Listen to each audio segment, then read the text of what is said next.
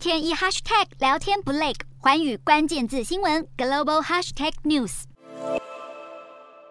日本陆上自卫队与美国陆军二十八号在熊本县的大石野原演习场举办名为“东方之盾”的年度大型军演。美军在日本境内第一次进行标枪飞弹的实弹射击。由于中国的区域军事活动增加，日方希望透过演训展现优势，借以牵制中国。这场联合军演总共大约两千一百人参与，预定三十一号在鹿儿岛的奄美大岛操作日本陆上自卫队的十二式岸舰飞弹。以及美军的海马式火箭系统，美日的电子战部队也将首度进行反舰战斗训练。演习会举办到九月九号为止。同一时间，美国与南韩的联合军演“已知自由护盾”也在二十九号进入为期四天的第二阶段。此阶段将重点放在反击行动，同时进行以电脑模拟方式的指挥所演习，还有联合野外机动训练。